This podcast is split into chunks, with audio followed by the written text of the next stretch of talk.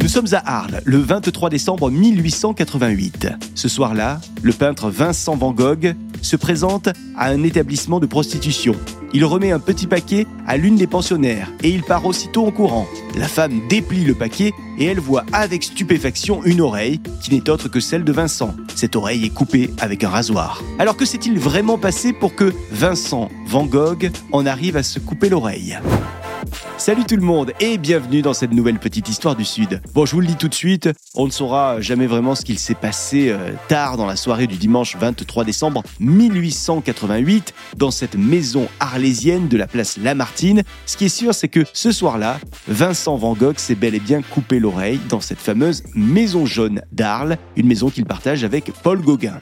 Alors un gendarme arrive sur les lieux très tôt le lendemain du drame. Et quand cet officier ouvre la porte de la maison jaune, je peux vous dire que ce qu'il a sous les yeux n'est franchement pas beau à voir. C'est même une véritable scène de crime. Il y a du sang partout, une odeur âpre, et surtout, le gendarme trouve étendu sur son lit Vincent Van Gogh. Le peintre est là, il agonise, à moitié conscient, et il baigne dans son sang. Non loin de son lit, une table, et sur la table, un rasoir. Le rasoir dont il s'est servi la veille pour s'auto-mutiler. Alors remontons un petit peu dans le temps pour comprendre ce qui a eu lieu. On est donc le 23 décembre 1888. Cette année-là, le 23 décembre tombe un dimanche. Un dimanche comme tous les autres jusqu'à présent, si ce n'est qu'il pleut pas mal ce soir-là, et il a même plu toute la journée. Aux deux places Lamartine d'Arles, on peut voir une jolie petite maison jaune. Cette maison, elle est louée par deux peintres, un certain Van Gogh et un autre Gauguin. Alors que sait-on de Van Gogh? Ah ben On sait que c'est un artiste qui cherche à percer, on sait aussi que pour le moment son talent n'est pas franchement reconnu, et puis côté santé c'est pas ça du tout parce que le peintre souffre d'hallucinations. Heureusement, Vincent peut compter sur son frère. Son frère c'est Théo.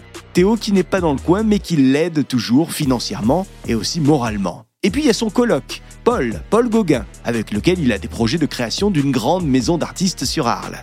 Sauf que, avec celui-ci, depuis quelque temps, les choses ne vont plus vraiment très bien. Et d'ailleurs, euh, Paul Gauguin, il veut se casser. Il veut aller à Paris. Il prendra le train pour Paris du lendemain.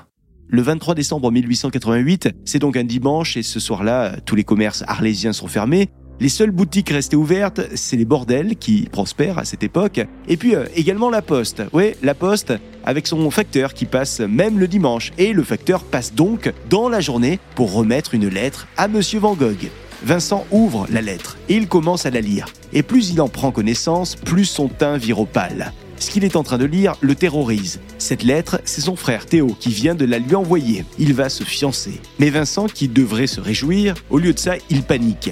Il commence à imaginer tout ce qui va changer dans sa vie. Désormais, son frère va avoir une vie de famille avec un foyer, avec une femme et sans doute même un ou plusieurs enfants. Et lui, Vincent, inévitablement, il en sera exclu.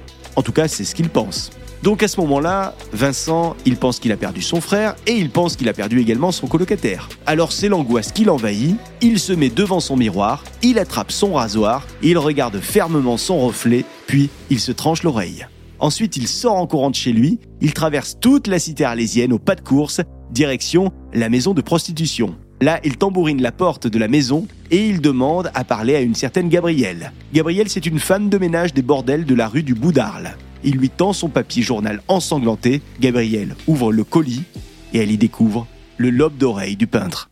Voilà pour cette petite histoire du Sud. Si vous souhaitez en savoir plus sur cette histoire, lisez absolument L'oreille de Van Gogh, rapport d'enquête, un ouvrage de Bernadette Murphy aux actes Sud.